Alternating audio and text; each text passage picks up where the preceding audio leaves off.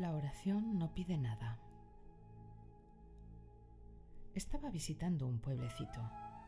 Aunque era un pueblo muy pequeño, tenía un templo, una mezquita y también una iglesia. Eran personas muy religiosas y todos los días al amanecer iban a rezar a sus templos. Tampoco se iban a dormir por la noche sin haber ido otra vez al templo. Había fiestas religiosas todos los días. La vida de ese pueblo era similar a la de muchos otros pueblos. La religión y la vida parecían no guardar ninguna relación. La vida siempre tiene sus caminos y la religión tiene otros. Iban paralelamente la una a la otra, por eso es imposible que se cruzaran. Como resultado de esto, la religión estaba muerta y en su vida no había religión. Lo que ocurría en este pueblo es lo que ocurre en todo el mundo. Fui a sus lugares de culto un día o dos, intentando vislumbrar el corazón de los llamados devotos y sacerdotes de Dios. Busqué en sus miradas, estudié sus oraciones, hablé con ellos y examiné sus vidas.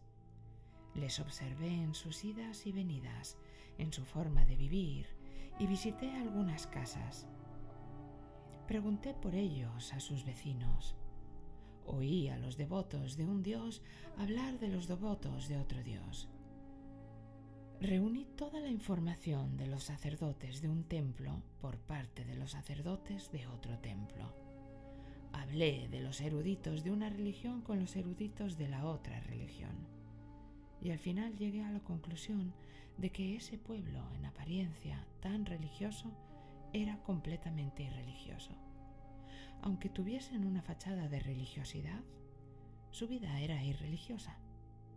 La fachada religiosa solo es necesaria para una vida irreligiosa. ¿Los lugares de culto no están ahí para ocultar los lugares de los asesinatos? Los llamados sacerdotes no tenían nada que ver con Dios. Evidentemente querían conservar a Dios porque suponía un ingreso de dinero y los devotos no sentían amor hacia él. Lo único que querían era un sitio para librarse de los miedos del mundo, y le rezaban a Dios para que los ayudara a alcanzar sus deseos mundanos. Los que estaban a punto de morir querían que Dios les asegurara su futuro. A la gente solo le interesaban el placer y la diversión. Puesto que solo amaban el mundo, sus oraciones realmente no eran una oración a Dios. En ellas pedían de todo excepto lo divino.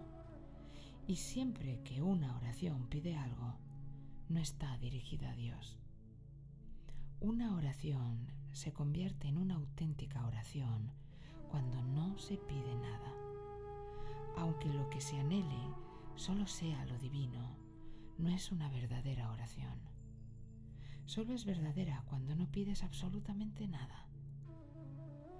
Ese tipo de oración no puede contener alabanzas. Estas no son una oración sin madulación. La alabanza es un soborno.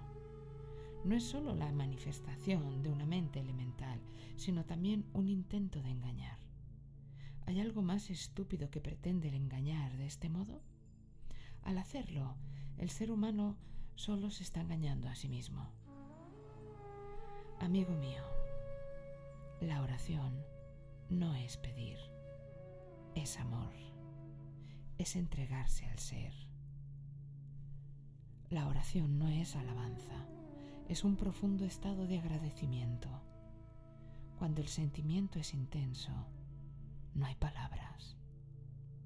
La oración no es hablar, es silencio, es algo que le ofreces al infinito. La oración no tiene palabras, es la música del infinito. Esa música empieza donde terminan las demás. La alabanza no es adoración, ni puede haber lugares de culto. La oración no tiene nada que ver con el mundo externo, no tiene ningún vínculo con los demás. Es el despertar más profundo del ser. La oración no es una acción, es conciencia.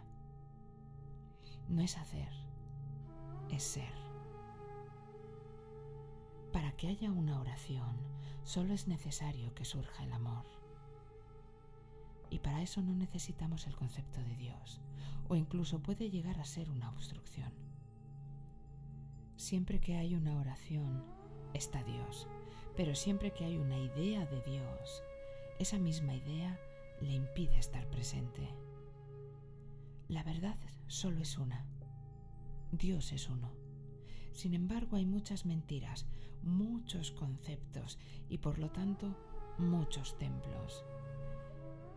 Es por esto que los templos se convierten en muros en vez de ser una puerta para alcanzar a Dios. El que no encuentre el templo de Dios en el amor, tampoco encontrará a Dios en ningún templo.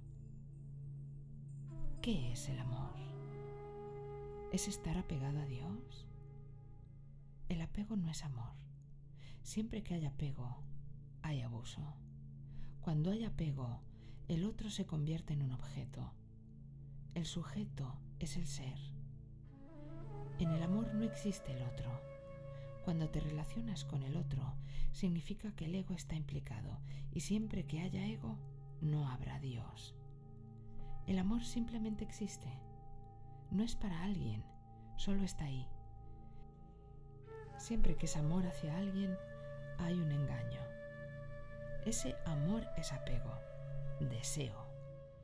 Si solo hay amor y no hay deseo, es una oración. El deseo es como los ríos que fluyen al mar. El amor es como el mar.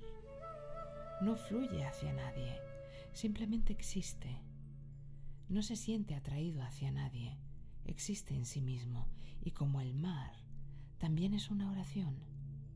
El deseo es fluir, es la atracción y la tensión. La oración es un estado. La oración está en paz consigo misma. El amor y la perfección se sienten atraídos el uno por el otro sin motivo alguno, sin que los vean, sin que les empujen a este tipo de amor yo lo llamo oración. En todos los demás casos, la oración es engañarnos a nosotros mismos con mentiras. Un preso al que habían condenado a la horca ingresó en una cárcel. Enseguida empezaron a retumbar por toda la cárcel sus oraciones a Dios. Sus alabanzas y sus oraciones comenzaban antes de clarear el día. Su amor por Dios no tenía límites. Mientras rezaba, caían por su rostro un sinfín de lágrimas. En cada palabra de sus salmos se percibía el dolor de la separación y su amor por Dios. Sentía devoción por él, y muy pronto otros presos empezaron a convertirse en devotos de este hombre. El jefe de la cárcel y otros funcionarios también sentían por él un enorme respeto. Su costumbre de rezarle a Dios se ampliaba al día y la noche. Sus labios repetían Ram, Ram, al levantarse, al sentarse o al moverse. Sus manos siempre estaban pasando las cuentas de su rosario.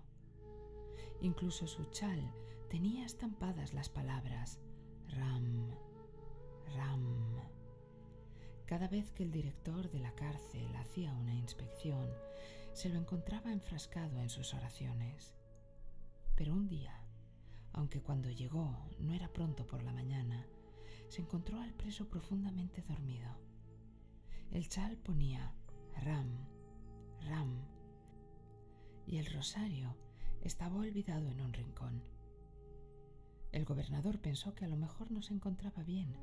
Cuando le preguntó a los demás presos, estos le dijeron que estaba bien de salud, pero nadie sabía por qué había dejado de rezarle a Dios la noche anterior.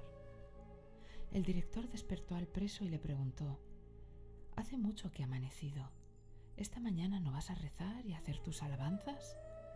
El preso dijo, ¿Rezar y hacer alabanzas? ¿Para qué? Ayer recibí una carta de mi casa que decía que la sentencia de muerte se había condonado y solo me sentencian a siete años de cárcel. Dios ya ha hecho lo que tenía que hacer. No es justo que siga molestándole sin necesidad.